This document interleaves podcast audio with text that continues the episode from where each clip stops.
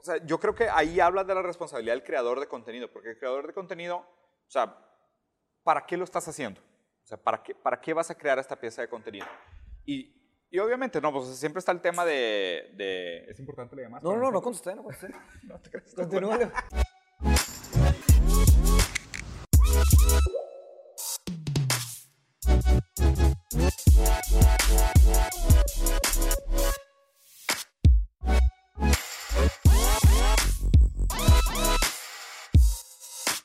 Hermano, muchas gracias por aceptar la invitación. No, muchas Un gracias. gustazo a ustedes. tenerte, güey. El gusto es mío. Estamos aquí. eh, nos habíamos tomado un pequeño break, ahora vamos a volver. Vamos a tratar otra vez de poner un, un programa por semana. La verdad es que tenemos un, un chorro de conferencias bien interesantes. La de hoy va a estar muy buena.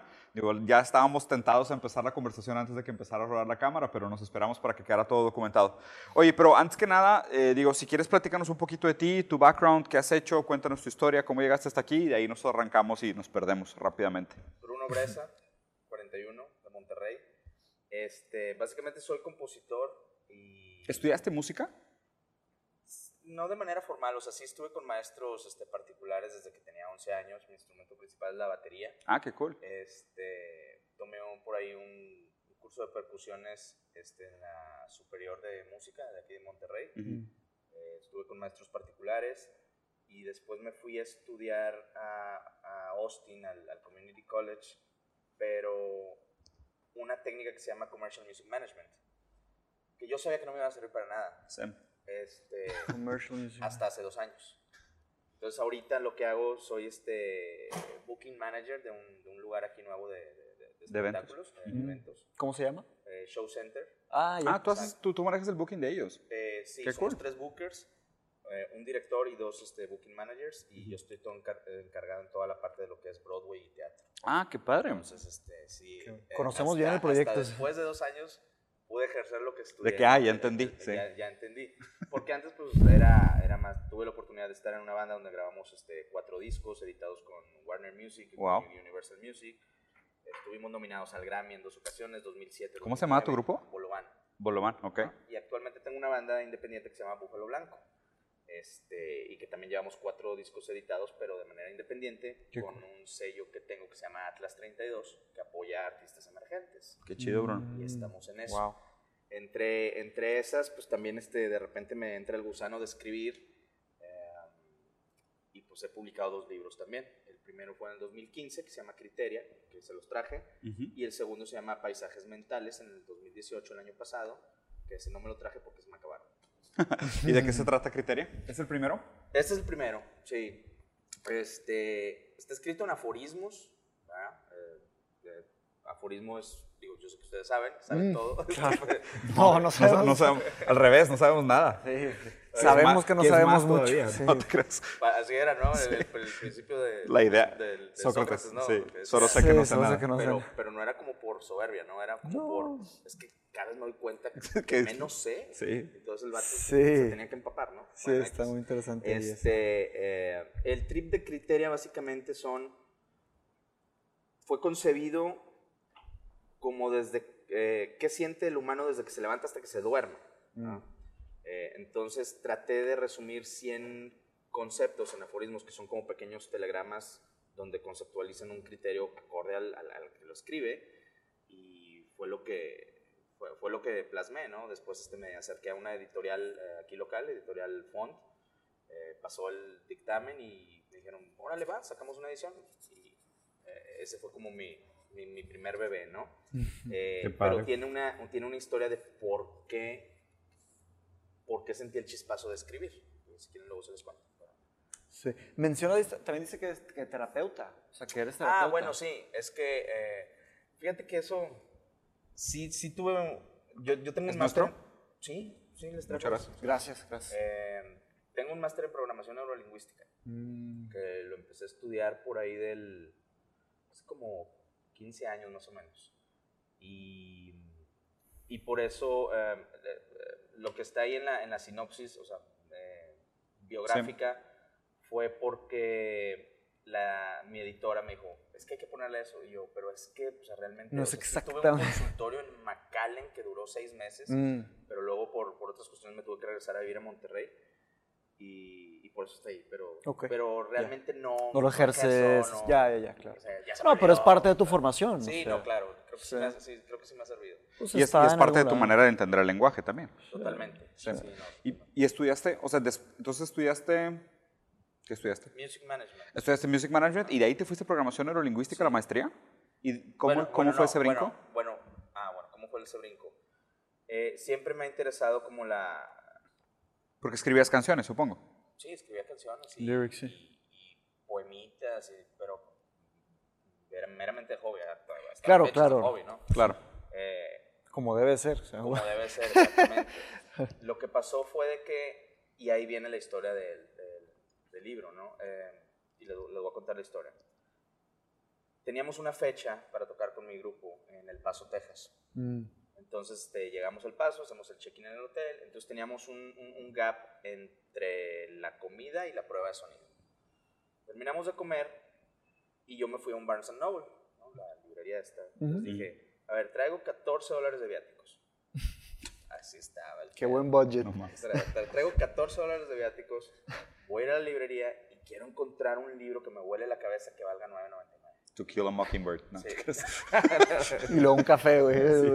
Porque lloran las campanas. Sí, ya Bueno, sé. To Kill a Mockingbird y un Subway. Sí, y este, entonces voy al Barnes Noble y empiezo las, las, las repisas y todo, y nada, y nada, y nada.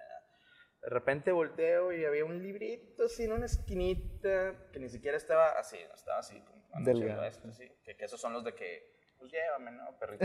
Hazme el paro, sí, claro, sí. paro. Entonces, este, digo, a ver, ese me llamó la atención el título, The Art of Worldly Wisdom. Mm. Eh, en español le pusieron el oráculo y manual de prudencia. ¿Qué Lo onda agarro con esa traducción? Y este, desde la página número uno me ganchó. Yo ya traía lo de, lo de programación neurolingüística. Este, y este es un libro que fue escrito en 1620 y tantos Órale. por Baltasar Gracián, un sacerdote jesuita español.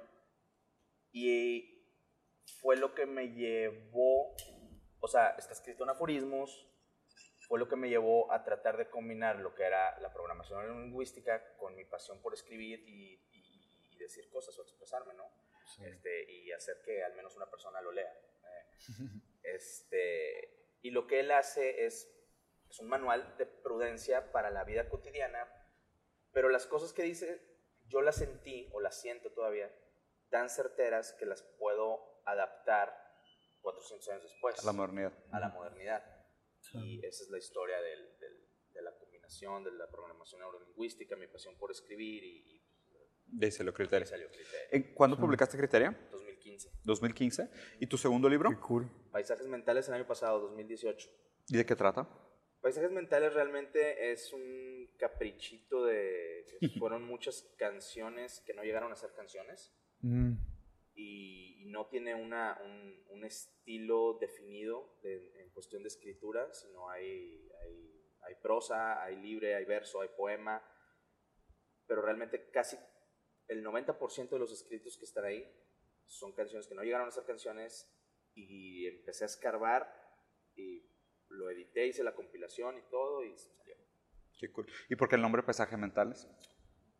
porque de cierta manera, am, cuando yo escribo o cuando trato de concebir una, una, un- un- una canción, siempre me imagino un paisaje de letras donde se combina la armonía, melodía y lo que quiero decir. Mm. Entonces me pareció un título ahí medio cheesy, pero me gusta lo cheesy. Claro. Entonces, este, por eso. Cheesy Tiene Sales. Sí, exacto, cheesy sales. Sí. Pero, pero no ha vendido, este sí vendió. ¿Ese sí vendió? No, pues el otro es más reciente, ¿no? Salió el Sí, año pasado. Sí, 2018, se está. y Sí. Traigo unas broncas de distribución, pero.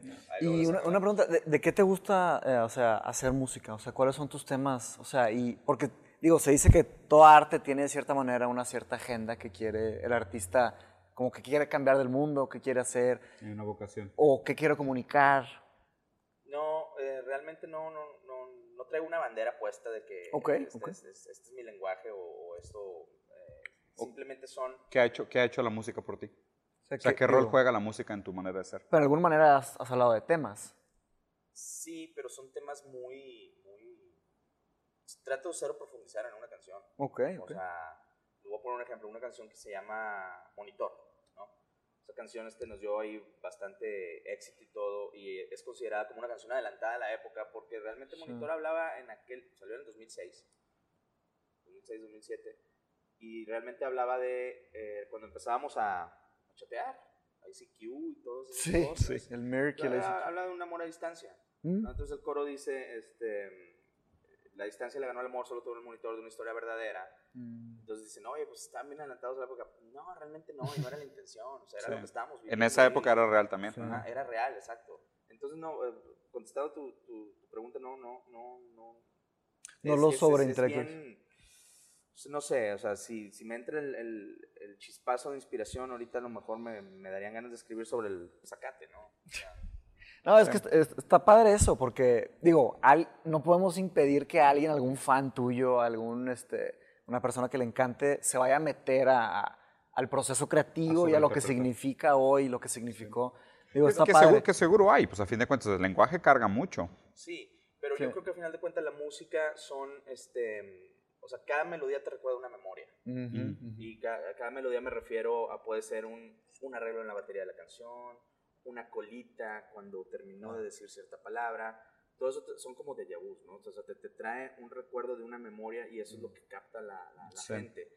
Y eso es lo que tratamos de hacer realmente, bueno, al menos yo y, y mis amigos con los que toco, es tratar de dar esos como que pequeños hooks, pero no de manera directa. O sea, no Claro, claro. te estoy diciendo de No que- se trata de... Sí, sí, sí. Qué interesante. Oye, y, y me comentabas también que ahorita traes un proyecto nuevo relacionado a niños. Sí, ¿Cómo, ¿De qué trata? Porque Sí. me interesa mucho el tema.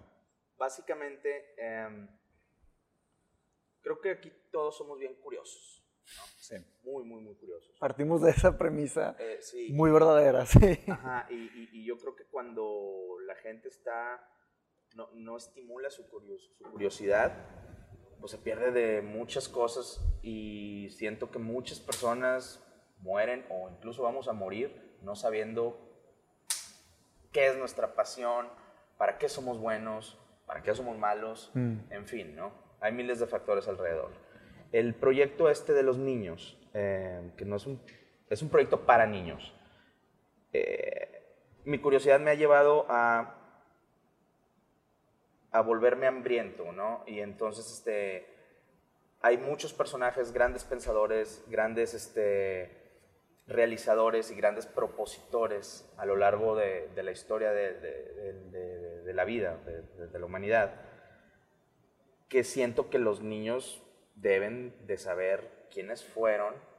Y volviendo al tema de Baltasar Gracián, es cómo poder adaptar esas doctrinas a la modernidad y escoger las que te sirven o no te sirven, como la espiritualidad, ¿no?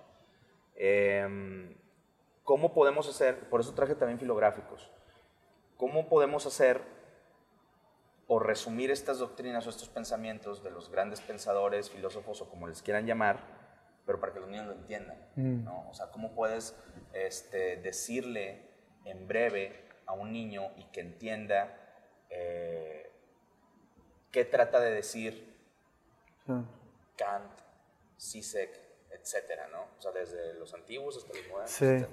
Yo estuve en un programa muy Ilustrado. interesante, ilustrado, más reto todavía. Yo estuve en un, en un programa en Inglaterra como servicio social este, que se llamaba Philosophy in Schools, filosofía en escuelas, y me certifiqué, o sea, estuve un año trabajando, dando clases a niños, y era precisamente, eh, ahí hablando estrictamente de filosofía, ¿no? Entonces, este,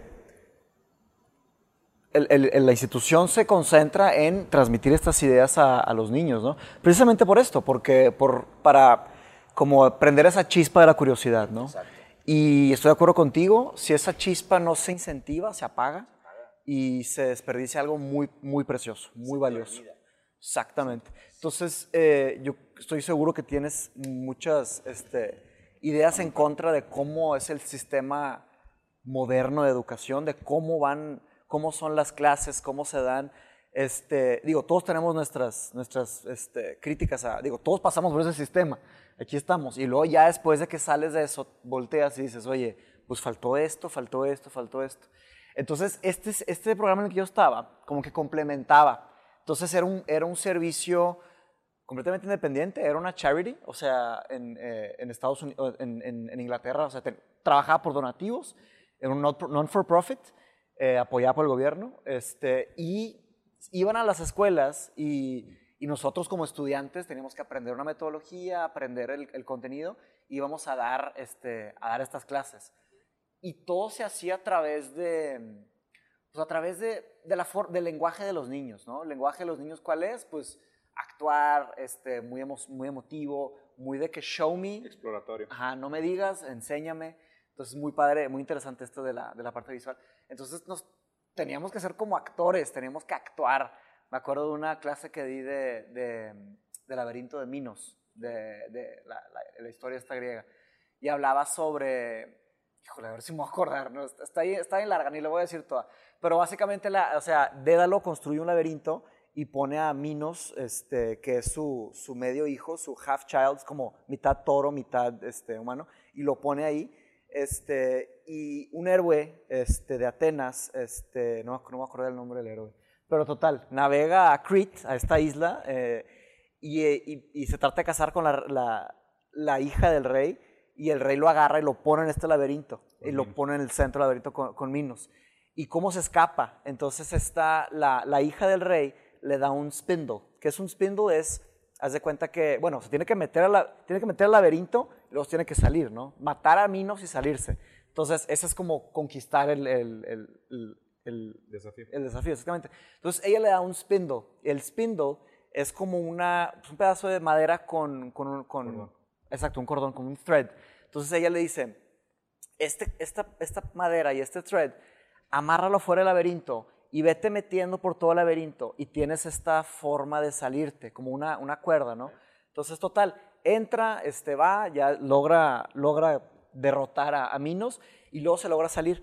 Y todo esto era para como una, pues, como una alegoría a, a enseñar qué es el, el pensamiento crítico, o sea, qué es la filosofía en sí.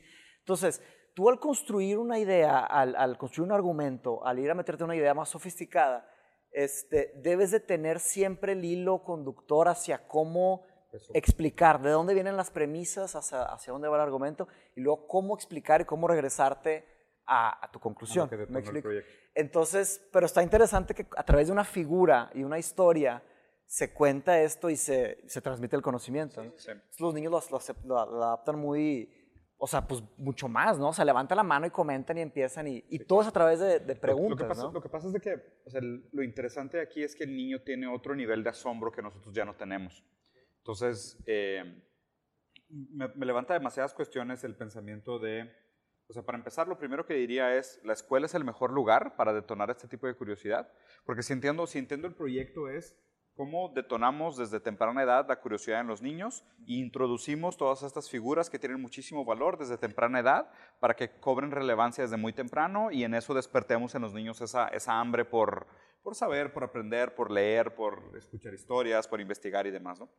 pero, pero en ese sentido, hasta se me hace raro que sea en la escuela. No creo que suceda. Sí, o sea, Eh, hablando de este proyecto, pues hay, hay dos factores, ¿no? Eh, para fomentar la curiosidad del niño es la ilustración y el lenguaje. Sí. ¿Cómo le vas a plasmar eh, Sí. la, la cara fea de estos tipos? Claro. Dibujado de una manera bonita. pero ya estás pensando en un output, o sea, estás Sí. pensando en libros. Sí. Ok. Inclusive eso, eso diría si es, si es la manera correcta, o sea, si es el vehículo correcto de hacerlo. Porque, o sea, quieras o no, o sea, estamos en otra era mediática.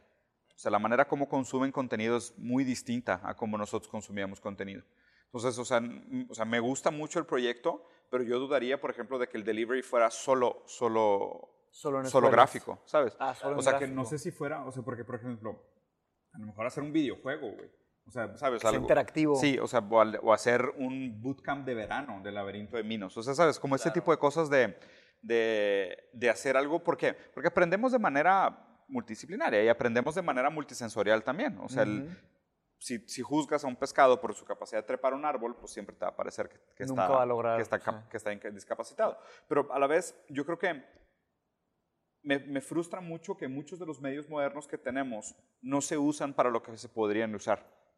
Y siento que hay muchas plataformas muy grandes, muy buenas, que están simplemente usadas y explotadas por el lado de entretenimiento, o sea, algo lúdico, algo que sea self-masturbatory, o sea, y no, y no regresa a, a lo que realmente debería ser. Y creo que hay un valor muy interesante en hacer. ¿Por qué? Porque siempre hemos aprendido por esta idea de los cuentos. O sea, Eso es muy- cuentos- muy los- antiguo, Los cuentos sí. tienen personajes con los cuales tú te puedes crear un vínculo empático. Dices, yo podría ser como él. Ah, entiendo la frustración. O sea, necesitas personajes para vincularte. Y Te puedes regresar, te puedes regresar como 50 mil, 100 mil años. Y siempre fue y, exi- y existe una Sí. forma arcaica de. Pero, pero el un medio a humano través del cual se cuentan las contaba historias, sí ha historias. cambiado mucho. Y de hecho, o sea, ya me queda la duda. Y a ver, o sea, yo también amo los libros, güey. O sea, yo soy bookworm y Mateo más, güey. O sea, nos- o sea, nosotros entendemos mucho el valor de, ¿sabes? Como tú decías, en lugar de tener todas estas cosas en tu compu que parece intangible, sacarlas y tenerlas en un impreso que pues ahí las ves, o sea, están en una mesa. Sí. Y, y creo que es, es, un, es un movimiento correcto. Y de nuevo, no creo que la dirección fuera simplemente, ah, pues digitalízatelo, ¿sabes? De que haz videos virales o haz una cuenta de Instagram de Minos, ¿sabes? O sea, porque hay, hay algo interesante en eso, pero no creo que sea el endgame. Me parece que el endgame todavía vendría después, como pensando así, el, el metagame del medio es digital, ¿ok?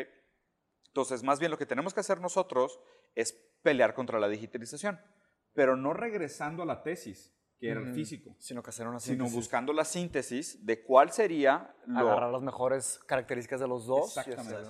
O sea, lo, lo- lo que tendríamos que pensar nosotros, el verdadero reto sería decir, bueno, venimos de esto, ¿no? Y aquí, o sea, yo me traje mi libro, tú trajiste como cuatro, Mateo siempre toma notas. O sea, nosotros somos hijos de la generación anterior. O sea, nosotros claramente nacimos en la generación del papel, de lo físico. Pero la siguiente generación que está en la escuela ahorita, no, nada más trae el celular, las clases son con computadoras, las tareas las mandas por, por WhatsApp, por mensaje, por mail, lo que sea, ves todo en digital. O sea, Pero- más bien, Pero ¿quiénes? ¿Quiénes mandan las tareas por correo? pues, yo, o sea, Los que tengan acceso a computadoras. Los que tienen acceso a Sí, compu eh, también. México sigue, hablando de México, México 60, sigue siendo un 60% de penetración, ¿eh? eh, pero, pero México sigue siendo un país donde no todas las escuelas ya No, no, no. computadoras. o sea, Pero, De o sea, celulares tiene 60% de penetración, que es de, de los países de tercer mundo, es de los más altos del mundo. Sí, se supone que hay más cuentas de celular que personas en México. Sí. O sea, si somos 130 millones, Hay hay, de que cuentas de 140 celulares. millones Sí. de cuentas. O sea, Pero sí- eso no quiere decir No, necesariamente no, no. que... Y, y definitivamente es un, es un tema a nivel socioeconómico. O sea, si te vas a nivel socioeconómico D para abajo, o sea, D y E, definitivamente hay escasez. ¿ok? Pero pues también ahí, ahí tendrías que enfocar a, pues, en quién queremos hacer la diferencia y para qué. O sea, porque si es la idea de le quiero dar a nivel socioeconómico D y E para lograr un cambio en la base de la pirámide y que ellos puedan competir con los otros niños que tienen mejor acceso a educación, o si quiero cambiar un cambio, o sea, si quiero generar un cambio cultural y idiosincrático en, la, en, la, en, la, en el estrato dominante de la sociedad, para que ellos que tienen eh, injerencia sobre cómo se estructura la sociedad, Hagan un mejor trabajo hagan un mejor abajo. mañana para que los, estos niños sean... sean Yo creo que ¿sabes? O sea, ambas- es más como, quiero empoderar al arquitecto para que el arquitecto sea responsable o quiero hacer que el obrero sea su propio arquitecto. Ok. Son dos filosofías válidas de educación, yo creo. Eh, pero yo creo que el, el intuito de hacer un libro eh, me queda claro que es, Para la base de la pirámide. me, me suena que es más. Yo también me inclino por eso. Sí. Sí, sí, sí, yo Bueno, o sea, que- que el- que me el refiero a obrero tu sea proyecto. Su propio arquitecto. Pues sí. Sí. No, que sí, es bastante noble. So- son, las, son dos filosofías válidas. Yo creo que las dos tienen su función. Este, ahora, lo interesante del, del libro es que el libro puede servirle al que sea. Sí. O sea, este, este es en cualquier... No, sí, es democrático. sea, es este- sumamente democrático, Sí. estoy de acuerdo. ¿Por qué? Porque es un lenguaje que todos hablan y que todos tienen acceso y Sí. que es sencillo. El problema es el interés. Porque, o sea, hoy tenemos Eso. esta falsa idea de que no tenemos tiempo para nada, de que pues, o sea, somos muy malos curando nuestro tiempo. Claro. Sí, es Pero- una falsa idea eso. Sí, sí, es una falsa idea. ¿Cuál? De que, de que No tenemos tiempo para tiempo, nada. No tenemos Sí. tiempo para nada. Sí, sí, es una falsa idea. Yo creo que sí son ciertas cadenas. al estímulo de la curiosidad. Mira, acuerdo, ayer, ayer platicamos. Y es ayer una platicamos- tristeza, es una Ayer lo platicamos Sí. con Arik, el de Sí. 150 estímulos. O sea, Arik es, trabaja con, con física cuántica y, y estuvo mucho tiempo metido en el tema de la percepción humana. Y él decía que hay, hay una teoría que dice que solo podemos trabajar con 150 estímulos. Ujú. Y ese número 150 se ve de manera tangible en muchos aspectos culturales. Por ejemplo, los Amish eh, construyen una iglesia por cada 150 personas en la comunidad. Cuando nace el bebé 151, empiezan a, empiezan a construir una segunda iglesia. O sea, otro network, vaya. Eh, o- Micro network. Otro micronetwork. Y dice que, o sea, nosotros organizamos mucho de lo que hacemos durante el día alrededor de esta idea de 150 estímulos. Entonces, o sea, quieras o no, o sea, lo, que- lo, lo que dices de, pues, ¿será falsa esta idea o no? Lo, los 150 a lo mejor siempre ha estado ahí, O sea, de- tu límite de, de poder enfocarte en 150 cosas a lo mejor siempre estuvo ahí, como parte de tu capacidad de qué tanto te puedes enfocar en diferentes temas, o en diferentes prioridades, o en diferentes objetivos, en diferentes deseos, en diferentes relaciones, en diferentes lugares, en diferentes objetivos, en diferentes lo que sea, ¿no? Eso- ese límite siempre estuvo ahí. Tener 150 opciones, pues a lo mejor antes tenías 300 y hoy tienes 300 millones, pero el límite de 150 siempre estuvo. Y otro límite que siempre estuvo fueron 24 horas al día.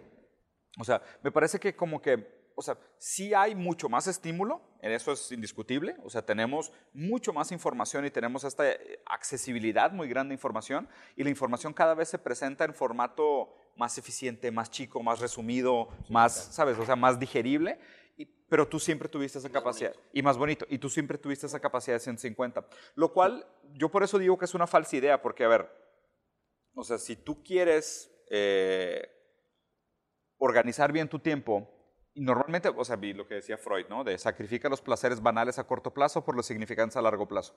Y eso, y eso, eso para mí es la descripción de por qué es falsa esa idea de no tenemos tiempo para nada. O sea, qué tanto de tu día, más bien, más bien te la voy a poner así. Mi premisa ahorita es que el ser humano siempre se sale con la suya. O sea, por las buenas o por las malas, siempre nos salimos con la nuestra. Si lo que queríamos realmente era sabotearnos, nos saboteamos y a lo mejor ni sabíamos que, que nos queríamos sabotear, pero nos salimos con la nuestra. Entonces, en esta idea de eh, tienes esta falsa impresión de que no te alcanza el tiempo para nada, es lo que realmente querías. O sea, más bien, es lo que, es lo que, es lo que tu, tu composición, tu manera de pensar, tu manera de actuar, tus prioridades, te, te ayudaron a articular tu estilo de vida y tu día de esa manera, y eso es realmente lo que querías. Y aún quejarte era parte de tu plan. Y volvemos a la premisa de la percepción. Final de cuentas, todo va a ser percepción, ¿no? Sí, Pero la subjetividad. Yo estoy seguro que, eh, güey, necesito más horas en el día, más minutos el día. O Yo sea, creo o que... sea, les gusta dormir. Ah, yo duermo muy bien. Yo me duermo- encanta Yo dormir. duermo muy mal porque tengo hijos. Y mira, te soy sincero, sí, no me, no me encanta dormir. Yo creo que, mira, A mí tampoco. A Sí, mí, a mí igual, X. A mí no. como dije en el otro, en el otro, en el Rosary Bros que hicimos live, De- que yo soy duoteísta, o sea, yo creo en dos dioses, en, en Cronos y en Hades, ¿no? Entonces, el dios del tiempo y el dios de la muerte, ¿ok? Entonces, Sí, bueno. todos nacemos con un banco de tiempo, un banco de horas, este, un banco de segundos, si lo quieres ver más preciso, y nos va a tocar una muerte, no sabemos cuándo, ¿ok? Entonces, es nuestra única responsabilidad, más bien, nuestra responsabilidad más personal, no es, nuestra única, nuestra responsabilidad más personal, hacer una curaduría eh, muy específica, muy bien pensada, muy dedicada a qué le dedicamos esos segundos, cómo y por qué y cuándo. Y con eso ya tienes una- una respuesta suficientemente robusta como para hacer una, un- una buena una respuesta de administración de tu tiempo, ¿no? Entonces, cuando decimos de que ya no tengo tiempo para esto, ¿para qué quieres hacer esto? Es malas administraciones. Exactamente. Yo también, yo también Entonces, eh, los aparatos que tenemos, los smartphones, la verdad es que su modelo de negocio es este, agarrarnos de aquí como, como un parásito que se te pone aquí y te está consumiendo. ¿Qué te está consumiendo? Te está agarrando tiempo, te está agarrando atención. Yo creo profundamente en que solamente tenemos una cantidad de energía este, disponible y de atención, podemos usar la palabra atención, al día. Y la atención fragmentada no sirve para nada, este, la atención en cosas Superficial. superficial no sirve para Tampoco. nada. Entonces, ahí es un tema de eficiencia y de enfoque. O sea, so- soy filósofo, pero también soy ingeniero. Tengo también muchos pensamientos de eficiencia, ¿no? Entonces, a la hora de, de- de ser eficientes con, con- con nuestro tiempo, tenemos que cortar ciertas ramas, como decía Nietzsche. O sea, ¿cómo quieres que un árbol crezca grande y fuerte sin cortar algunas ramas, ¿no? Y hasta cortar algunas raíces. O sea, es nuestra responsabilidad tener esta curaduría personal. El tema es que a veces, Eso como está increíble. Curaduría personal. una Sí. curaduría personal, Eso, nos eso es lo más importante que la gente tiene que hacer en la modernidad. Y se me hace que eso es lo que más me molesta de los modelos de negocios de Big Data, que nos llevan a los modelos de negocio de Machine Learning, que nos están llevando a los modelos de negocio de, de- AI. de inteligencia artificial. Todos estos diseñadores y ingenieros y programadores, este, y de todo, ¿eh? o sea, son- es multidisciplinario todo, o sea, están concentrándose en qué? En generar valor para los shareholders, eh, los dueños de esas empresas, que ya están invirtiendo millones y billones. Entonces, hay que generar un retorno. ¿Cómo generamos un retorno? Pon parásitos más atractivos, pon parásitos más este, bonitos, Voraces. más voraces este, y, y que, y que capten más datos más eficientes. Y ya captan, tienen un perfil psicológico, que ya es un perfil digital de cada persona de nosotros. Facebook tiene un perfil, o sea, los perfiles más caros y YouTube también tiene otro, son los algoritmos que detectan 40, 50, 80 puntos de colección de información. Entonces son 80 variables. Entonces son, son 80 diferentes variables que analizan para cómo nos van a quitar nuestra atención o nuestro tiempo, cómo nos van a fragmentar para hacer dinero. Y lo que no nos estamos dando cuenta es que nos están quitando bellezas como esta, como el- la, la paz de leer un aforismo. La paz de leer un aforismo que tiene 50, 100 palabras, procesarlo en silencio. ¿Por qué? Porque tenemos esa, Meditarlo, recapacitar. tenemos esa falsa percepción de que si no estoy ahorita viendo lo que está pasando en, en la red A, B, C, D, E, voy a estar fuera. Se genera ese sentimiento del FOMO, del fear of missing out. Me estoy perdiendo. Entonces, eso nos genera una cosa que, que apunté aquí, que es como una, como una super freedom, ¿no? Como una super libertad. Pero ¿a costo de qué? ¿A costo de qué? O sea, cuando sientes en tu computadora y está Google, está una cajita vacía, es de que, ¿qué, qué puedo escribir ahí? Puedo escribir lo que sea. Y eso de cierta manera genera un, genera un parálisis. Es el parálisis por, por, por- no por análisis, es un parálisis por tener un millón de opciones. Te quieres comprar unos jeans, por ejemplo. ¿Sabes la cantidad de jeans que te puedes comprar? Nomás jeans. Variedades y colores y Luego, formas y cortes y ni tamaños. quiero entrar a pues. tenis, ni quiero, o sea, eso ya, es- ni quiero entrar a comprar, sino buscar, ¿qué, qué, qué vamos a buscar ahí? Entonces, todo esto es malo nos puede paralizar. por Es malo si no lo porque está controlamos. provocando un proceso de deshumanización. ¿De acuerdo? Sí, lo que, lo que pasa es que Hay mucha la- la, ansiedad manera también. como lo veo es como el... O sea, nosotros creamos el mundo a nuestra imagen. O sea, de alguna manera es como... sea, todo lo que tenemos, nosotros de alguna manera pues, lo tangibilizamos a través de proyección o reflexión o represión, lo que sea. Pero parece que lo, lo mejor que hemos tangibilizado en el mundo que diseñamos es nuestra falta. O sea, es nuestra falta infinita. Y nuestra falta infinita se materializa en una oferta infinita. ¿Sabes? Porque como no sabemos lo que queremos, pues producimos de todo. Y todo es Y ahí está disponible Y para todo está para disponible, buscar. pero porque, por- porque nadie sabe lo que quiere. O sea, porque nadie sabe realmente qué es lo que debería de, de ser importante. Entonces, pues ahí está todo, todo el tiempo omnipresente y omni- omnidisponible. Sí, y eso es un peso. ¿Tú qué opinas, Bruno? O sea, ¿crees que sí nos están este, paralizando? O sea, ¿son buenas, son malas estas fuerzas de super libertad de búsqueda? Pues todo es percepción. Eh, Ok. yo, yo Claro. sí, yo sí soy muy, este, yo estoy a favor de todo lo que está pasando, a, a- a to- a todas las, las facilidades. Mm. Eh, estoy de acuerdo en que sí nos están tumbando el romanticismo de tener algo físico, de tener algo más tangible. Eh, el FOMO y el YOMO y todas estas. Prefiero el ¿Cuál yomo. es el yomo? Jambalaya y Joy of missing out. Sí, es, sí. Uf. Me Está la- mucho mejor que la- FOMO, güey. La acabo de, la acabo de Está ver. increíble Sí. yomo, güey. Pero yo. A mí me encanta Yo es yomo. con mi novia es de que, de que, ¿qué vamos al fin? No vamos a hacer nada. Y yo, ah, Deli. qué rico Claro. no hacer nada. Así aplica el yomo. Así aplica el yomo, ¿no? Hay una frase en italiano que decía mi abuelo, ¿te, te acuerdas? De Faniente. ah, eh, no, che giorno di far fioi. No, Giorgi Farfio no, la otra, la de... Era, era como la, la- o sea, del gusto de hacer nada.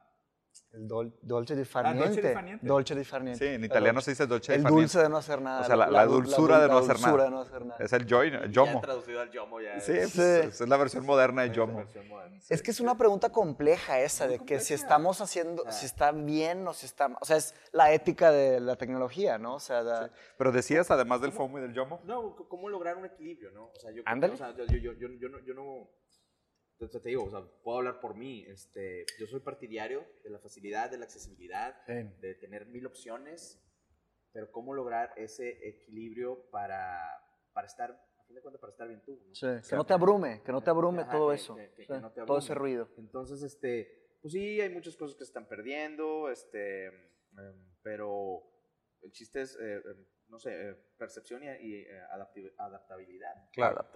Ve, El tema es que que- bueno. hay- no hay que dejar de poner atención en esos temas. O sea, Pues una sí, vez sí. que, si se te olvida ese tema. Se- se- estos, te- estos, estos mecanismos, Sí. esos mecanismos te, te, te, te absorben. te- o, sea, o sea, vaya, consumen. no sé, o sea, antes hacían, se hacían eh, libros en, en- en piedra, entonces, Sí. oye, llegó el papel, no, pero es que la piedra. pues, Claro. Siempre hay resistencia. claro. sí. Siempre resistía. Sócrates criticaba a las personas que escribían libros porque él decía, no no es escriban ni lean porque se les va a olvidar todo. Sócrates nada más hablaba. Sí. O sea, toda la Él hablaba, filosofía que él- hizo él es hablar. que lo- él lo más importante era el- el discurso. Y luego Platón escribió, pues la República leemos, leemos hasta hoy, duró 2300 Claro, años. y no sabemos la repercusión que pueden tener los videos virales en las siguientes 30 generaciones. Exactamente, o sea, exactamente. No sabes si va a haber una biblioteca de videos virales, güey, algo que, se nos olvida, algo que se nos olvida muy frecuentemente es que estamos caminando en la oscuridad hacia un futuro más oscuro. No sabemos, nadie sabe hacia dónde va. Pues es la, o sea, es la, la- la gran angustia del pensador, que es, o sea, tú solo puedes pensar hacia atrás, pero tienes que tomar decisiones hacia adelante. Sí. Entonces, o sea, siempre tienes que partir de lo que ya sucedió, Sí. que no necesariamente es real, ni contextualiza, ni da la respuesta, pero siempre tienes que tomar decisiones hacia adelante. Pero quería hacer otro comentario. Referente a este, por ejemplo, me quedé pensando en la idea de los libros filo- eh, filográficos, que está muy chido, la neta me gustaron y ojeé algunos y algunos están muy cool. Qué El cool. capitalismo es un signo de dinero costado, lo cual me parece mucho más simbólico de lo que realmente dice, que es de que, o sea, te van a matar por dinero. O sea, no sé si, no sé si eso estaba pensando el artista, pero eso Como lo de parecía. Japón, que se están matando trabajando. Tal cual, güey, que se trabajan hasta morir. quedan güey. dormidos me- afuera me- de o los- sea, de ese los libro me- trabajos. ¿Es tuyo? Eh, eh, sí, ese es mío. Sí, ¿me lo, sea, me lo prestas? sí, claro. Sí, porque, o sea, quiero, quiero analizarlo a detalle. Qué cool. Porque siento que se escapan cosas, en sutilezas en, en la manera como la gente. Porque, o sea, yo también soy diseñador gráfico, entonces por eso me interesa Uy, mucho. hombre, O sea, mira. quiero, quiero, quiero entender Directo exactamente cómo fue, sí, cómo fue ese proceso de Buenísimo, pensamiento. buenísimo. Pero ahí te va. Tengo un gran problema con este tipo de trabajos. O sea, yo traté de hacer esto en, en- en Instagram, de decir, oye, pues, ¿cómo voy a hacer para desarrollar el pensamiento crítico y hablar de temas profundos en una red tan banal, ¿no? Sí. y hace Y teniendo de tres segundos o Sí, cuatro. Sí, y un- o una foto, güey. Una foto. Y hace poquito este, tuve como un breakdown de dije, ¿sabes qué? O sea, no me gusta para dónde va, o sea, no me gusta la manera como estaba. Siempre Mm. tuve un problema grave con, con el formato y, y estoy tratando de hacer una cosa diferente. Por ejemplo, ahorita estoy posteando puros sonetos. O sea, desde, tipo, me tomé un break y ahorita que regresé solo he posteado sonetos.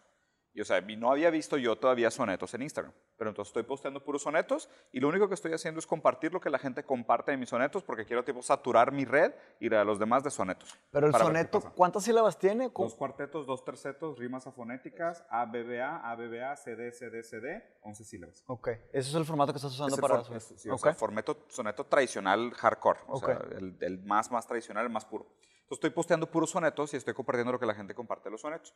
Antes, antes posteaba muchas frases, ¿sabes? Como o pensamientos míos o pensamientos de otras personas, pero posteaba muchas frases. Perdón, ¿hay una razón en particular por, por la que escribas en... Por escoger el soneto. Me gusta mucho, o sea, eso, como soy muy obsesivo, Ajá. o sea, me gusta mucho el formato, o sea, y me gusta el reto de tener que pensar en 11 sílabas y... las- eso- Está, está, Está chingón, o sea, fregón. yo- yo- y es un formato clásico, sí. Sí. Darle pentámetro y Ah, iambic pentameter. Es Sí. más reto todavía, Es ¿no? más, ¿Está más fácil? ¿Está ¿Se más fácil? Sí. Neta. Shakespeare escribía en iambic pentameter. al experto. Bueno, ahorita. sí, sí, sí, sí, sí. Eso es un no- gran no paréntesis. Sí, ahorita volvemos a. Es un Sí. muy buen tema. además. Continúa, continúa. Entonces, bueno, entonces empecé a postear puros sonetos y lo que me estoy dando cuenta es que, o sea, posteaba una frase y mi, y mi- y, o sea, mi piquete de costilla siempre era las frases no, no dicen nada. Al revés, las frases siempre en- en- no entregan aquello que prometen, que es conocimiento.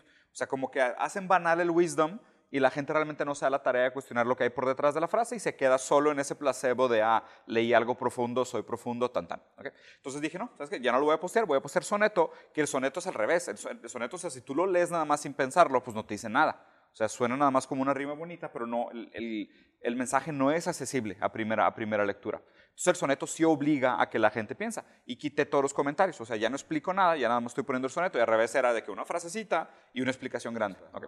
Las frasecitas tenían en promedio, ahorita estoy viendo como el triple de likes y comentarios y shares que los que tienen los sonetos. Qué bueno. Lo cual está bien, sí, sí, sí, está, está bien.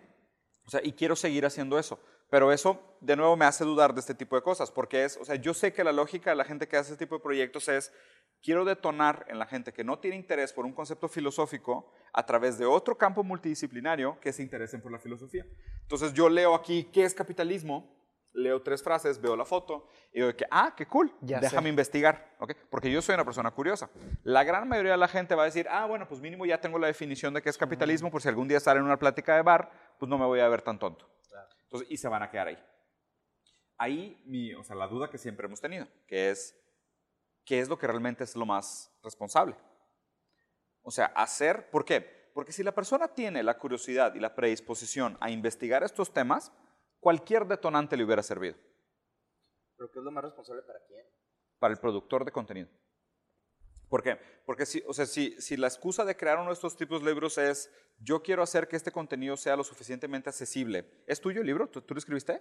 Filográficos. Sí. No, hombre, es mala buena. Ah, perdón. No, no, no, no. Es de Genis Carrera, el O sea, él es, él es dueño del libro. Es diseñador. sí. Yo Propietario. sí, Yo soy soy- propietario de ¿De esta copia. sí. Ahí está la, la- la importancia de la, de la definición Este del lo- lenguaje. sí, ¿Es tuyo este libro? Estos se los presto, estos ¿A qué los te refieres? Ok. Y las revistas también. Perfecto. Entonces, ahora sí, regresando al tema. O sea, yo creo que ahí hablas de la responsabilidad del creador de contenido, porque el creador de contenido, o sea, ¿para qué lo estás haciendo? O sea, ¿para qué, para qué vas a crear esta pieza de contenido? Y, y obviamente, no, pues siempre está el tema de... de- ¿Es importante la llamada? No, no, no, no contesté, no contesté. No te creas. Continúale. Es broma. Entonces, De hecho, se colgó solo, güey. oh, no. ¿De qué? ¿Quieres Oh, una no. tarjeta de crédito, Mateus? Jesus, no, síguele, güey. ¿Quién sabe quién es? La idea, la idea es de que, o sea, siempre hay que cuestionar, o sea, ¿por qué, por qué se hacen estos libros? Y, y a ver, de nuevo, o sea, pues el libro siempre es un trabajo medio de ego, medio de, pues quiero hacer algo padre, tengo esta curiosidad, tengo una buena intención y demás. Dejar un legado. Dejar un legado, tal cual. Todos tienen eso, todos tenemos Y eso. está bien, tenemos. y está bien, y está bien, es, es tenemos válido. O sea, para, nada para sí. nada lo estoy poniendo como crítica. Claro, Pero, claro, claro. O sea, la crítica va hacia cuál es el mejor uso del talento y del tiempo y del esfuerzo Sí. y realmente la repercusión positiva o negativa que podría tener este tipo de cosas. ¿Sabes? Es como decir, o sea, hace poquito, hace poquito llegué al, al- también un poco la conclusión de, la filosofía es un diamante. güey. O sea, la filosofía es un diamante. O sea, es de las cosas más valiosas que tenemos como seres humanos. Es, o sea, es, algo, es algo realmente precioso. Y es algo que se debería de tratar como tal. ¿Sabes? Y, y existe la frase popular de aventarle diamantes a los cerdos. O sea, que es decir, hay mucha gente que no le da el valor que se merece. Mm. Inclusive tú disminuyes el valor del diamante aventándoselo a los cerdos. O sea, y se- y suena terrible, pero ahí está realmente el, el- el problema moral de decir, ¿qué hago? Es Sí. algo tan valioso y tan importante que mi responsabilidad debería de ser, ¿cómo le hago para que más gente entienda el valor de este diamante? Sí. O simplemente lo, lo meto a una escopeta y se lo dispara a un público de 14 mil Sí, personas yo- yo para tengo- que la gente lo entienda. Yo tengo mucho que decir sobre este tema, más de lo que nos va a alcanzar de, de hablar, pero algo... Resúmelo. Sí, algo que 30 puedo... segundos. Pues es el conflicto del, del filósofo académico versus el filósofo aplicado, ¿no? Claro que hay filosofía, filosofía aplicada académica también, que es, por ejemplo, la filosofía de la metafísica cuántica, en donde es un filósofo que se va a dedicar 50, 60 años a aplicar filosofía a la metafísica cuántica. Y siete personas lo van a entender en el mundo. Ahora, el filósofo aplicado, como ya lo hemos usado muchas veces en el programa, es el filósofo que va, que entiende conceptos y luego los hace multidisciplinarios. No los hace multidisciplinarios, los empieza a rebotar con ideas de otras disciplinas, ¿ok? Y en ese choque salen chispas y sale algo nuevo. Una doctrina. Una, Una... un pensamiento, Una un sistema, una corriente, exacto, una tesis, lo que sea. Eh, yo creo que en el mundo necesitamos de los dos, o sea, se requieren las dos, las dos cosas. ¿Por qué? Porque pues es como la alegoría de la caverna de Platón, ¿no? En la alegoría de la caverna de Platón, eh, Platón nos dice que nos imaginemos unos esclavos que están adentro de una caverna, están atrapados eh, con, cadenas, ¿no? Entonces, este, pues yo doy esta clase a mis alumnos, o sea, de hecho, es la segunda, no, es la primera clase que doy siempre todos los alumnos. Tengo, ahorita tengo cinco alumnos y así me voy a quedar solo con cinco por un buen rato. Pero total, es la primera clase que les doy. ¿Por qué?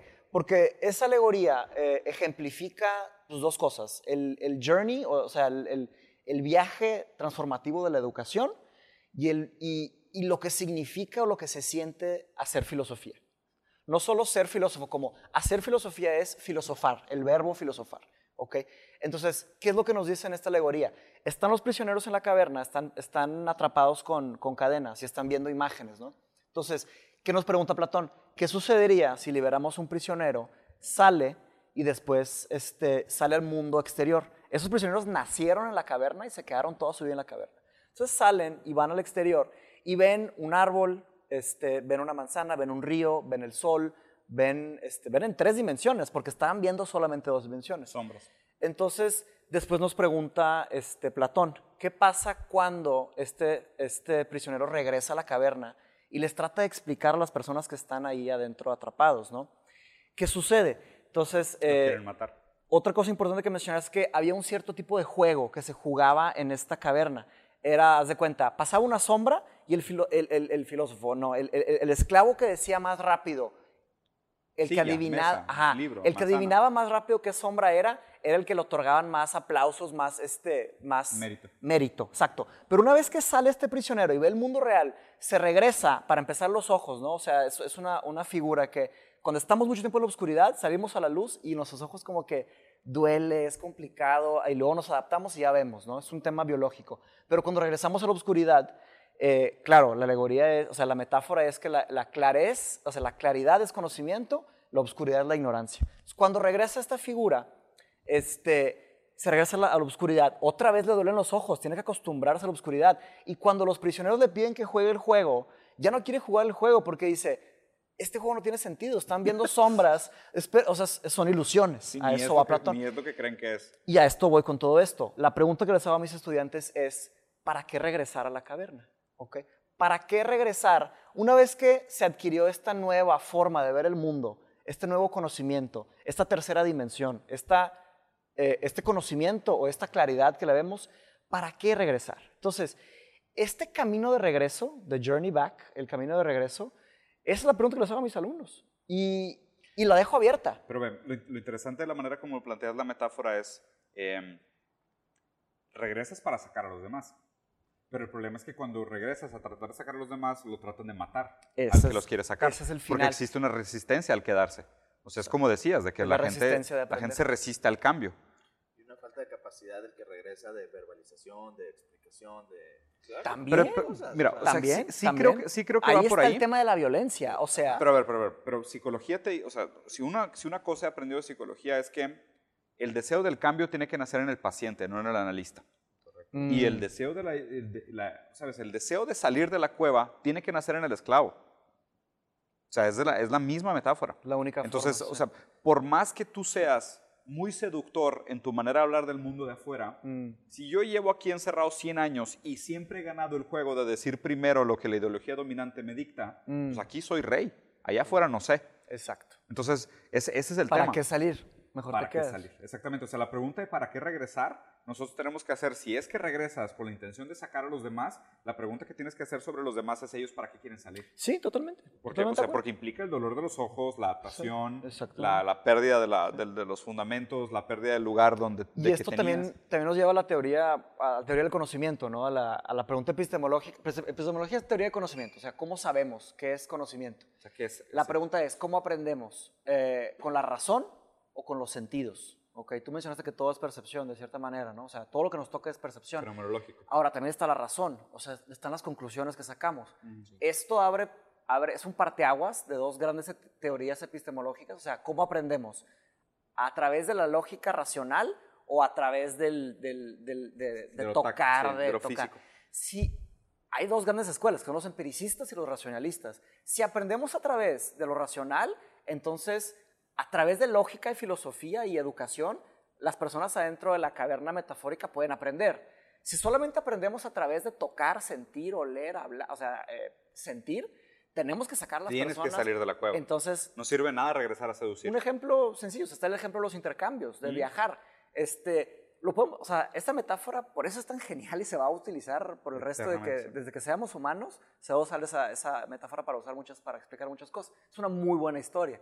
Entonces, ¿qué sucede? Cuando alguien se va a estudiar o cuando uno viaja o cuando uno va a la casa de un amigo que nunca ha ido a platicar O pruebas un deporte o nuevo. un deporte nuevo o conoces a gente nueva, ya eso ya es una forma de salirte de una caverna y entrar a otra caverna. Y ahí está también el tema de, de- del pensamiento, ¿no? Entonces, Y por eso también la o no idea. salir, y- y, ahorita, pensar. y ahorita una de las grandes críticas que está, que está rondando online es que estamos en otra cueva.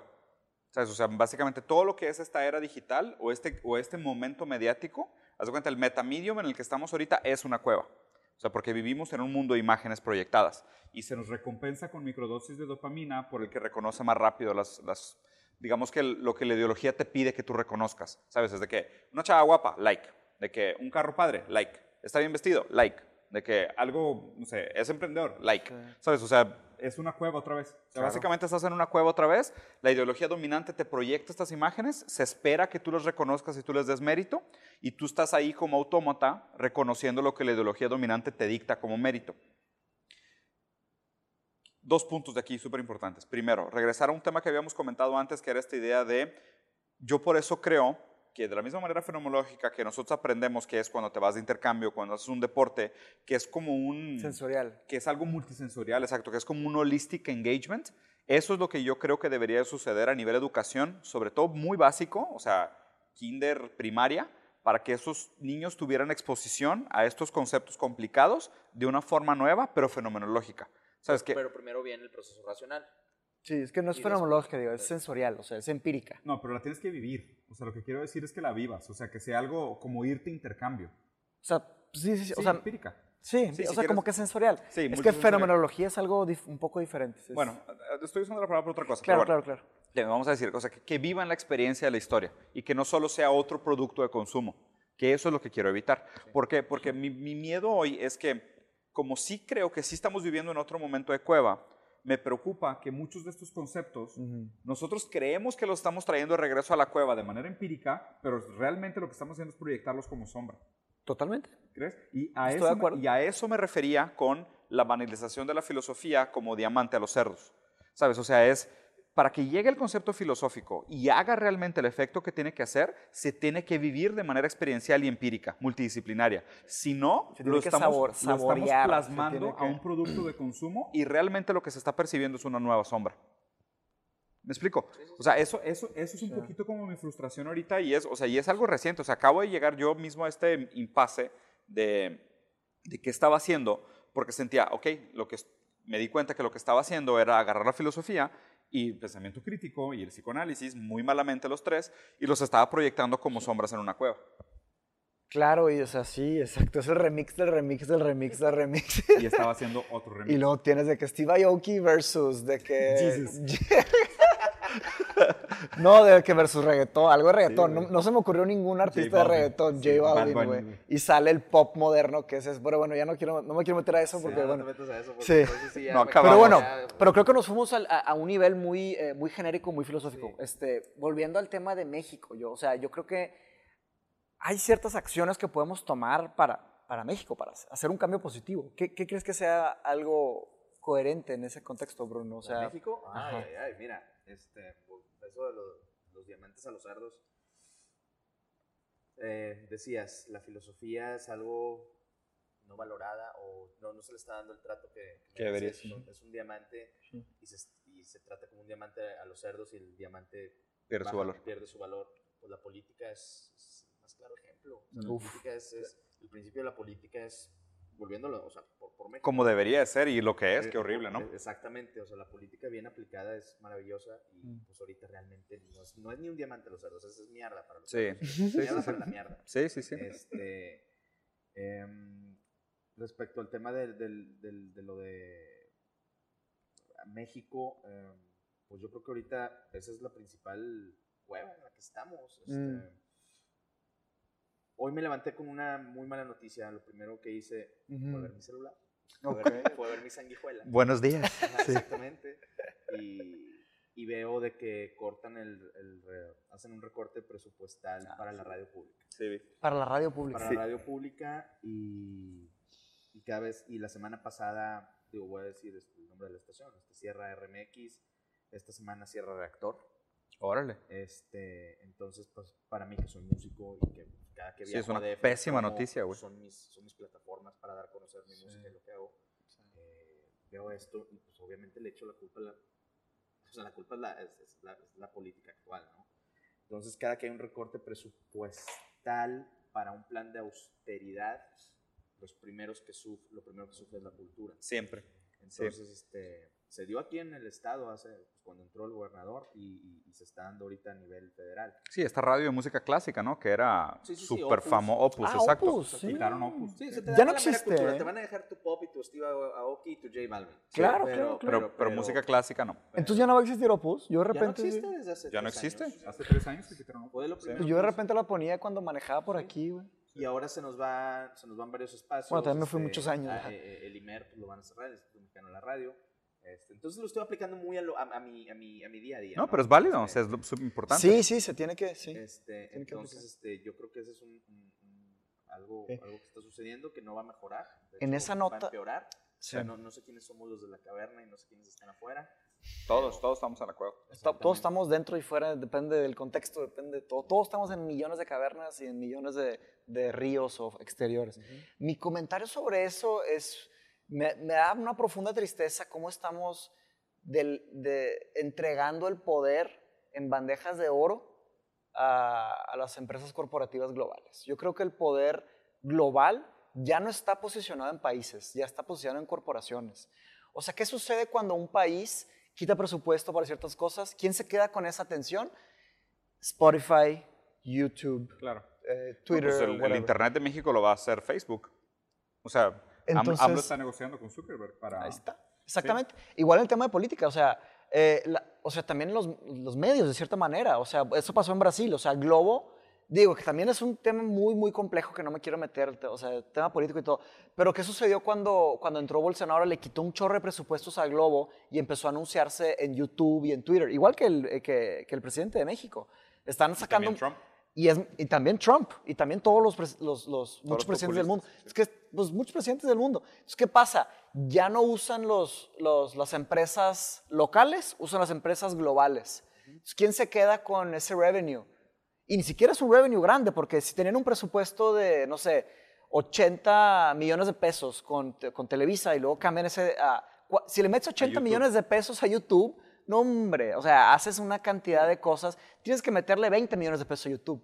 Me explico, eso es más barato y más eficiente. Entonces, por economía de escala, les conviene. Entonces, se empiezan a ir, el dinero se empieza a ir, el poder se No, y empieza aparte, a y ir. aparte también, o sea, estas empresas no están vinculadas a la- muchas legislaciones locales, entonces operan muy fuera Bajo de la leyes ley. globales, Sí, y, sí. y- y deja tú, y el tema del ¿Y revenue... cuáles leyes globales? O O sea, sea, o sea, algunas que son en común, ¿sabes? Algunas que coincidentemente imperan en diferentes cosas. Sí. Pero también como no hay acuerdo más allá de las barreras regionales, es muy difícil regirlas. Y aparte, o sea, y creo que el tema del revenue sí es un tema importante porque, si te fijas, estas empresas siempre declaran fuera y son empresas que Uf, pagan cero impuestos, güey. Claro. O sea, son Y muy, hacen lo que quieran muy con- voraces en el capitalismo de muy despiadadas. Y pues obviamente lo que, lo que genera esto es, pues obviamente si esta lana de campaña se está gastando fuera del país y ellas no generan impuestos, pues no va a haber fondos públicos para seguir manteniendo las radios operando. Exactamente. O sea, está directamente relacionado. La tecnología siempre le va a ganar a lo legal. Aparte, Siempre va 10 pasos adelante. sí, claro. La- Totalmente, la- las totalmente. leyes no, no entienden. Sí. No, Ay, ¿qué- qué- qué- qué- va tan rápido Sí. y es una aceleración este, exponencial. ¿Qué Sí, lo, No, lo ra- no lo hay raro, lo raro de esto es, o sea, tenemos un, un cuñado que se llama Andrés, que, que hemos hecho muchos programas con él, Sí. que es, es, es- es muy, muy eh, educado en el tema de política. Y él le da mucho valor a la, a la regulación pública, o sea, al, al papel que juega la política en el día a día. O sea, él dice básicamente, toda tu vida está mediada por la política, todo lo que puedes y no puedes hacer está escrito en alguna ley, en algún lugar. ¿ok? Lo cual es cierto. Mm. El problema es que mi pregunta hoy es si es vigente todavía. Y además es si es Pero, pero ¿cuál es la sustentable. pregunta? ¿Puedes repetir? O sea, Andrés, Andrés es el que siempre dice, toda tu vida está mediada por la política. Ya, Todo ya, lo ya que me acordé, tú ya me acordé. puedes, todo lo que tú Sí. puedes o no puedes hacer está escrito en alguna ley, en alguna constitución, en algún lugar. Claro, claro, que si se tú puedes- rige, que sí, se- es el exacto. framework. Sí, ¿no? es el framework del, haz de cuenta, estos, estas convenciones humanas, estos acuerdos silenciosos entre tus manos de hoy, ¿sabes qué? No puedes hacer pipí en la calle. Bueno, eso se transformó en una ley. O sea, o sea, todas esas convenciones se transforman en ley y básicamente el organismo público lo que trata es de regir esta intersubjetividad para que funcionen las sociedades, ¿ok? El problema es que obviamente, o sea, vamos a suponer que ese es el papel de la política en, el, en la sociedad. ¿no? Ok. O sea, en República, de hecho, cuando, cuando estructuran toda la... Dicen, "Ah, De Calípolis. Sí. Calípolis es la ciudad ideal. Exactamente, en Sí. Calípolis, o sea, llegan a un momento donde dicen, a ver, pero necesitamos a alguien que le dé orden a todo esto, ¿no? Porque si tienes un agricultor y un pescador y van a intercambiar el pescado por la carne, pues alguien tiene que mediar esto para que pues, exista la justicia y se imponga la moral y todo eso. Entonces, o sea, por eso existen los sistemas políticos. El problema es que para cómo operan las cosas hoy, y como dijo Mateus, la fuerza que tienen estas fangs, las Facebook es, Los fangs es Facebook, Apple, Amazon, Netflix y Google. y Google. Pero yo le metería a Disney, fangs de. Fangs, fangs. Vamos a ir creciendo el, Sí, el cada vez pero- va a ir más, más siendo más grande. pero, pues. El poder que tienen estas corporaciones hoy muchas veces es pues, mayor que el que tienen los, las- los, los gobiernos. Son superestados. Son superestados, exacto. Entonces el problema es, o sea, ¿qué tan vigentes continúan siendo las, los sistemas públicos para regir nuestro estilo de vida cuando realmente una gran parte de nuestro estilo de vida lo rigen las corporaciones. Los rigen Y- estos. y ellos- Los rigen estos. Por eso, O pero, sea, pero- pero- aquí están los pero- fangs. Pero empowered por los fangs, ¿sabes? El modelo de a negocio de ellos- la aplicación es Y a ese. ellos no les, no les importa la justicia, la moral y la ética. No estoy diciendo que a los políticos sí, pero se supone que sí. Y muchas de las leyes que, que han que han superado la prueba del tiempo, son leyes que todavía hablan de derechos humanos, de justicia, de igualdad, aunque obviamente se pervierten porque el ser humano es mierda. Ahora, Pero, sí. pero, pero aquí no, aquí ni siquiera son parte de la ecuación. O sea, aquí la ecuación solo se trata de maximize Sí. profit. ¿Han visto, bueno, yo sé que tú sí, ¿has visto Black Mirror los últimos episodios? Bueno, la última temporada de Black Mirror, hay un episodio que responde a esta pregunta. El episodio se llama Smithereens, ¿ok? Está, es el- para mí es el mejor episodio de la pequeña temporada. que Fueron, Fueron tre- tres, ¿no? Fueron tres nada ¿Ninguno más. vale la pena? Bueno, solo es. El de Smithereens se me hizo Y el increíble. otro es el de Mortal Kombat, el Que está, eh, y el, el de, el de la chavita esta de Jojo, no se llama. Jojo, se llama Ah, Lindsay Lohan. Miley. Cyrus. Miley Cyrus. Y que no, no está Sí, gracias producción. Miley Cyrus. No, está pésimo. Ese Y está a pésimo. Mauri con una camisa de Miley Cyrus. Es como una aventura. Así la trae, qué fea. Se la trae por abajo. Sí, ¿qué te iba a decir? Este, es como un episodio de, de, de, de niñas chiquitas de aventura, de que van a una aventura. Es Pero el bueno, tercero. el- el Pero independ- bueno, y con, una, con un twist súper distópico, medio raro. X, el de Smithereens. Smithereens es como el Baidu, que es como un Twitter, Facebook. Baidu es el Twitter y Facebook de, China. Entonces es como un, como un Facebook, digamos. Y no quiero con- con quemar nada, nada más la premisa es que sucede algo y, y una persona que maneja un Uber, un equivalente a Uber, quiere agarrar a una persona y, y no quiero revelar nada, no me gustan los spoilers. Pero total, lo que pasa es que él quiere platicar con Mark Zuckerberg, el Mark Zuckerberg de, Smith, de, de Smithereens, o sea, el que creó. Y le quiere mentar la madre a Mark Zuckerberg de que, ¿por qué hiciste esto? Que, que está enviciando a las personas y bla, bla, bla. Y, y la respuesta que ya, pues de cierta manera estoy quemando, spoiler alert, si la quieren ver, píquenle pausa y cierren y vayan a otro lado. Pero la respuesta de Mark Zuckerberg es, yo no lo quería hacer así. O sea, al principio la idea que tenía Zuckerberg de Facebook No era esto. no era esto. No sé si realmente sea verdad que así era Zuckerberg, porque yo creo que él sí tiene una, una A- a semillita men- de A menos de que semillita realmente de, se quite de la máscara y morbo. sea un androide o una lagartija, güey. Yo, Un- yo un- veo ¿cómo se- un- un- inviable, inviable que haya... ¿Cómo era? haya Un reptilian. un reptiliano. Hay una teoría de A conspiración. menos de que sea un reptiliano, un Un androide, un reptilian. alien, Sí. es prácticamente imposible que él haya previsto que esto iba a suceder. Ajá, exactamente. Entonces, es la respuesta. ¿Y, y qué pasa? Los que le metieron la... Él era un vato que estudió en Harvard, fue un vato, es un vato que estudió en Harvard, y, y haz de cuenta que él, este, se le ocurrió una idea en el dorm. ¿Cuántos años tenía en ese dorm, güey? No sabemos. ¿Qué tan evil, qué tan malévola, maquiavélica era su idea de, de Se eso? fue las manos, o sea, el, el Los que le metieron la película, lana. Es el de Napster. Evil Guy es el- sí, es Justin, Justin Timberlake. Ajá, sí, sí, pero el, el fundador de Napster. Él, él era el malo. Eh, que él eh, ya eh, venía más enviciado. O sea, No, él... pues, sí. bueno, Volviendo a lo de las leyes y esto, Claro. que, que siempre va a haber una ley que te prohíbe o que te permite. Sí. Pues esto fue lo que pasó, donde la tecnología rebasó cualquier ley. Claro, cuando, güey. pasó- Exacto. Cuando, cuando se metieron con, el, con la propiedad intelectual. Y eso lo podemos cuestionar de- Entonces, de, ahí muchas fue- industrias. Sí. Yo creo que si no hubiera pasado eso. De la industria de la música, pasado, sí. Spotify, ¿Cu- YouTube. ¿Cuál es, cuál es tu opinión, cuál es tu opinión referente al, al- al futuro del capital intelectual en la era digital? Es que ese sí es un, ese es un muy buen tema, Sí. güey. El futuro de, de la propiedad intelectual. Sí, en la era digital. este, se está regulando al principio. Yo soy de la vieja generación que Claro. me tocó registrar, grabar, editar eh, y recaudar, Mm. ¿verdad? Y me tocó precisamente esa transición en la que, ay, cabrón. ¿Cómo recaudas? Los, sí, sí, sí, o sea, las editoras, este, los, los publishers y, y- y los, los record labels, Sí. fue, ¿qué está pasando? Me tocó justo toda esa transición. Eh, claro, en, en una escala muy pequeña comparado con, con Lars Ulrich de Metallica, que demandó a Zuckerberg. Sí. primero- de- a- al güey de Napster. al de Napster. Sí. ¿Y ganaron esa demanda? No me acuerdo.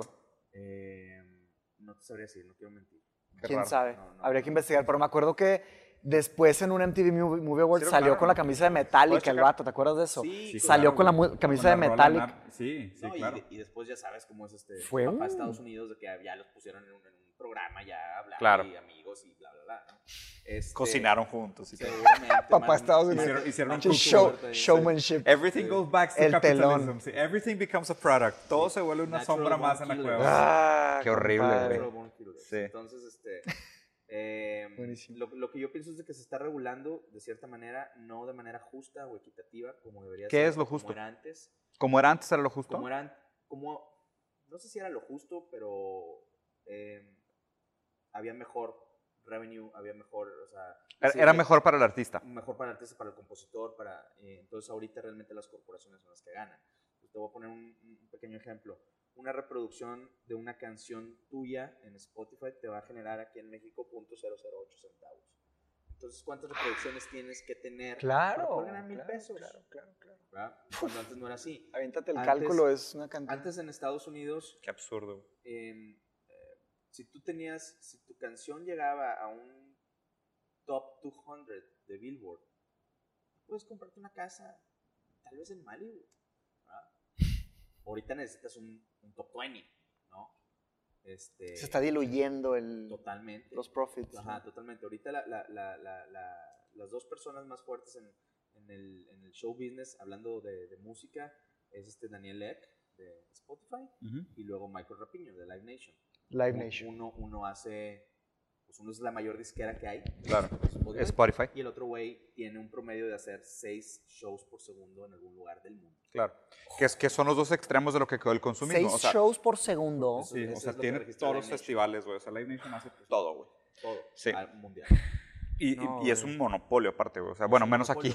Es un monopolio. que por, por Aquí- ahí, aquí está. Digo, digo, no para esta ocasión, pero por ahí tengo unas historias muy padres con Live No. Hay algo muy interesante de esa palabra, del monopolio. ¿Se acuerdan en los noventas cómo Bill Gates fue tachado como el, el mayor monopolio, de que estaba haciendo monopolios y Por todo esto? sí. Sí. Y fue tachado como el bad guy, ¿no? Yo tengo una profunda, ah, profunda furia, no sé cómo ponerle, profunda disconfort con... Ira. Ira, sí.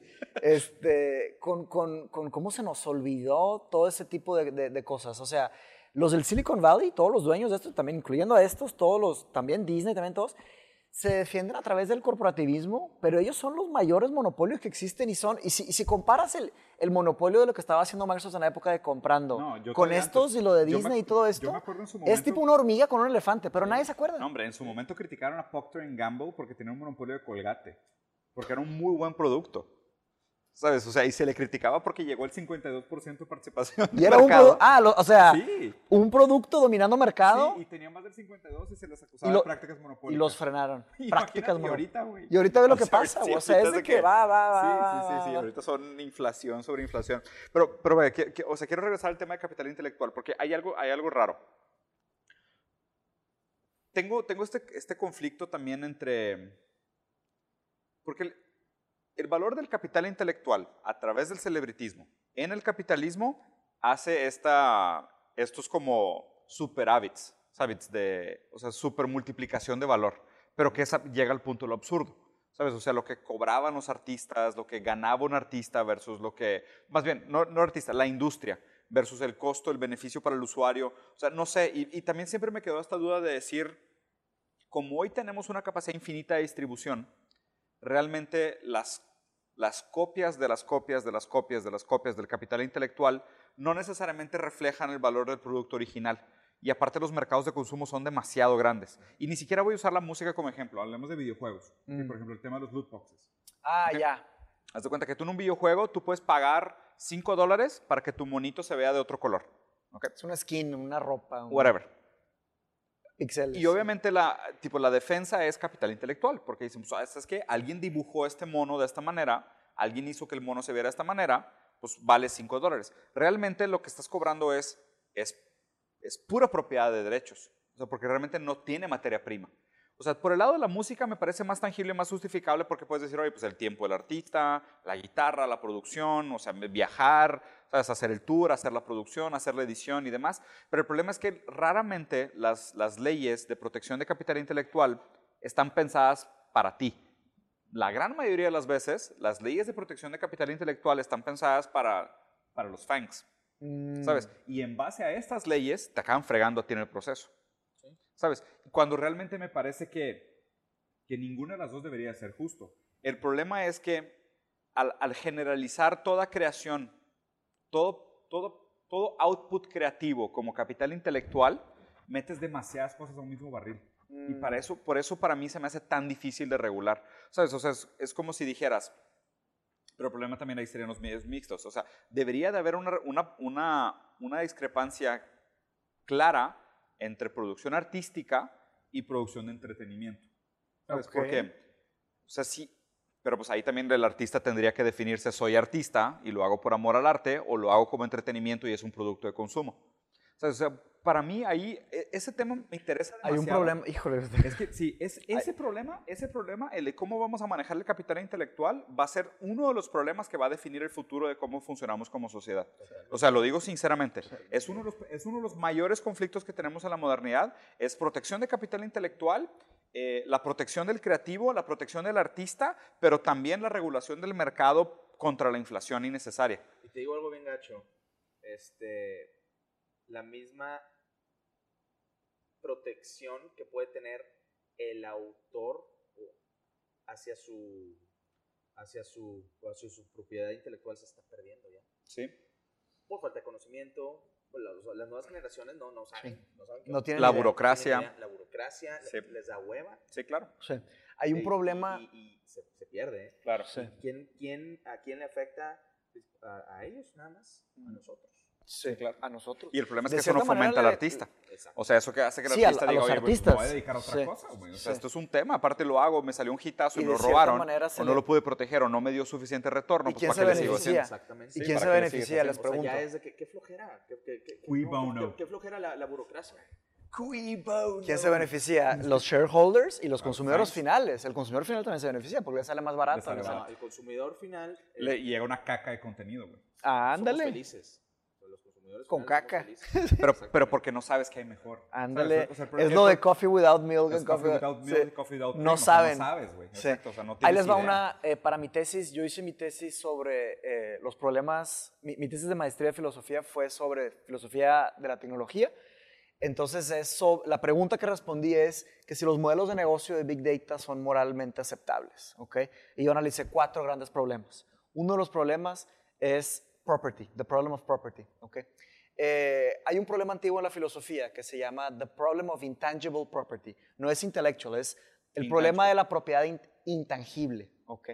La propiedad intelectual se puede considerar como la propiedad intangible porque no la podemos tangibilizar, no la podemos tocar, no la podemos agarrar. O sea, la propiedad tangible viene siendo, hacemos 10 carros, tenemos 10 carros. Eso es tangible. Inclusive una obra de arte es tangible. Exactamente. Sí. Entonces, el problema de la propiedad intangible, ¿ok? Immanuel Kant dio una solución famosa para ese problema que se llama el eh, eh, The Kantian Model for Intangible Property, el modelo ¿Cuál kantiano. sería un ejemplo de propiedad intangible? Propiedad intangible Una idea. es una idea. Sí, ¿Cómo registrar una idea? una idea, exactamente. Este, yo lo usé para los datos, porque mi Sí, porque argumento... digi- digital es medio intangible. O sea, se podría Mi- definir como Mi- intangible. mi- me refiero a caminar de aquí a allá. Yo soy dueño de, eso, de esa intangibilidad, ¿ok? Me fui súper, o sea, sí. Entonces, la solución de Kant para intangible property, él dice, Kant dice, me es claro que cada individuo es dueño de los frutos de su trabajo, ¿ok? Y me queda claro que cada individuo, Marx no estaría de acuerdo. pues habría que entender eh, Marx, ¿no? Pues más o menos al revés. Marx estaría de acuerdo. No, porque en la los alienación- obreros? En la alienación, no. Ah, bueno, o sea, la interpretación de la política a través de, Kant- de- de- de Marx es que no estamos cumpliendo con el modelo de Kant. Exacto. Ok, entonces, lo que dice Kant es, obviamente, cada quien es fruto de su propio trabajo. Y dice, eso me queda evidente. Es dueño hace fruto evidente. de su trabajo. Y dijo, pero siempre y cuando haya bueno y suficiente para todos, entonces se puede tomar. ¿Por qué? Porque es como un gran río. Y dice Kant, ¿le negarías un vaso de agua a alguien que está tomando de un río? Y la respuesta es no. ok. O sea, no se lo negarías. es Porque hay abundancia. el, tema, el problema que yo critico es ese caveat, ese final de, de la respuesta de Kant, yo lo critico, yo lo ataco. Yo digo, eh, ya no es, no, es, no es suficiente. O sea, los datos que genera cada conciencia, cada consciousness, o sea, ¿qué es un individuo? Una persona con conciencia. Eh, o las ideas que genera cada, cada individuo, que es una persona con conciencia. Eso ya no es porque la gente está haciendo sus vidas gracias a sus ideas. Entonces, el plagiarism, el robar ideas, ya no es enough, no- ya no es como un río. O sea, ya no es como que las ideas no vienen a dime a dozen. Claro, ejecutar la idea sí es muy caro, pero hacer la canción, o sea, producirla, escribirla, hacerla y venderla, eso de cierta manera, o sea, el, el- trabajo artístico o hacer el monito, hacer el dibujo, todo eso, ya es tan, ya ni siquiera es intangible ni tangible. Necesitamos una palabra nueva, necesitamos una síntesis. Hay que, hay que crear una palabra nueva. Entonces, ahí es donde tenemos que atacar, eh, ahí es donde está, el- ahí es donde hay que apretar, ahí es donde duele, ¿sabes? Entonces, ese es el pain, ese es el problema.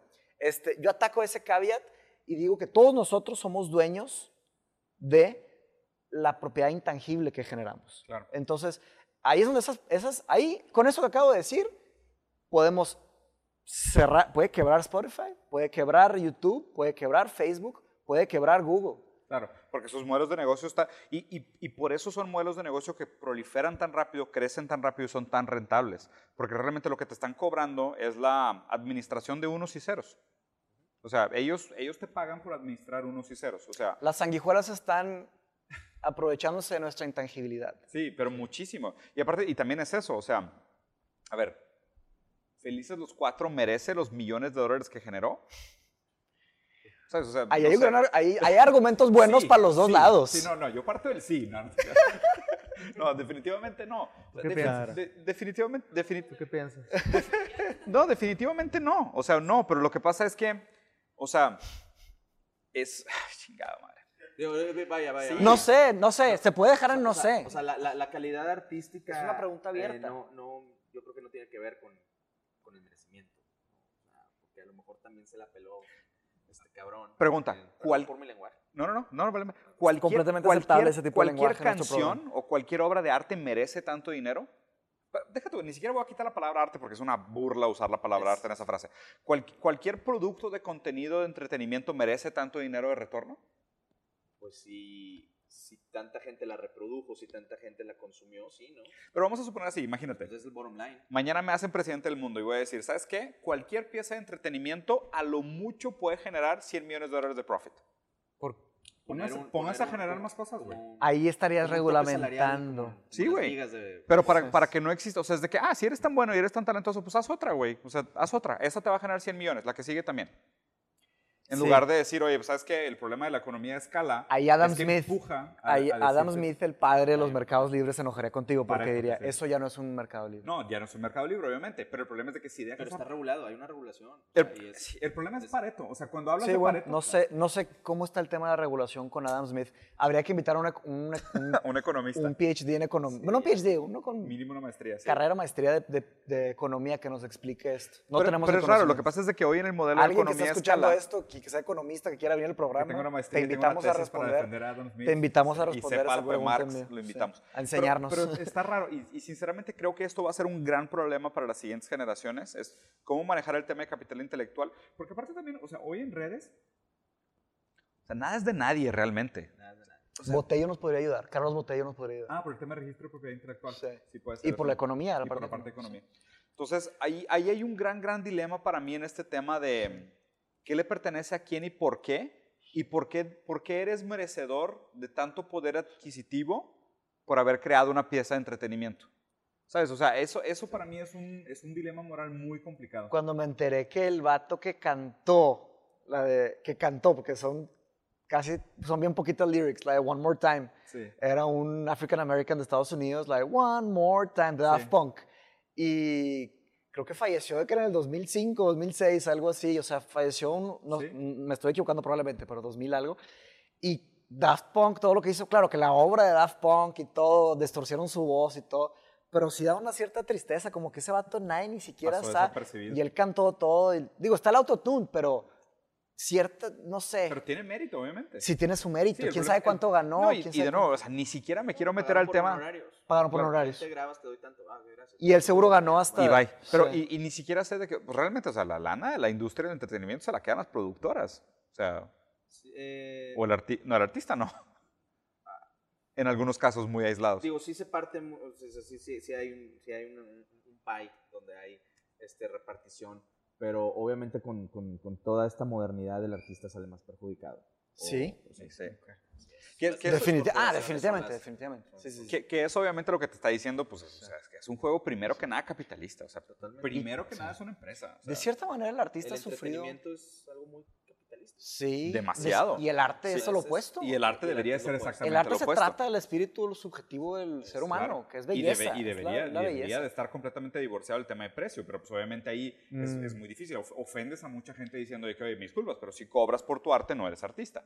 Y el Nada problema más es que el que artista dices, tiene pues, que decir, pues, no ¿cómo es vivo? justo, Sí, sí, claro, no, no es exacto. justo. El problema Sí. es que hoy la Pues única desde manera los- de sobrevivir es vendiendo lo Y que ahí está la figura de la responsabilidad del patrón, de patrons, o sea, los Medicis en, en Italia, la responsabilidad de los Medicis. ¿A quién ¿A quién patrocinaban? Que obviamente el problema es de que si no hay recaudación de impuestos, no hay fondos para patrocinar a la gente que debería estar creando sin participar del juego capitalista. Porque a fin de cuentas el juego del arte es ser subversivo.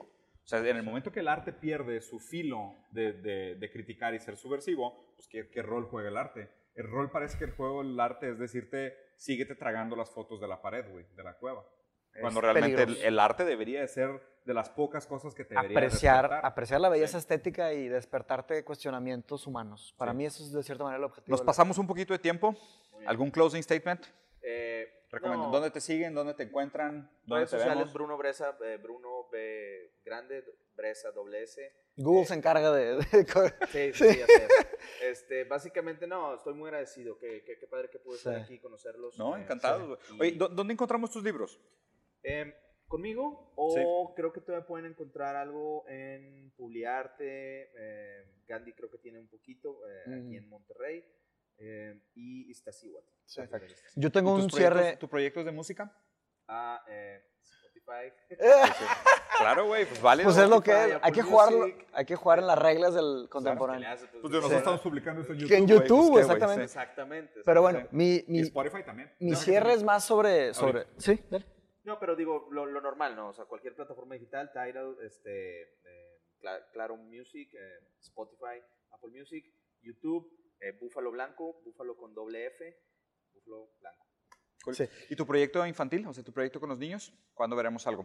Eh, cuando digan, ¿no platicamos? ¿Sí? Ah, hacemos otro. Sí, estaría chido.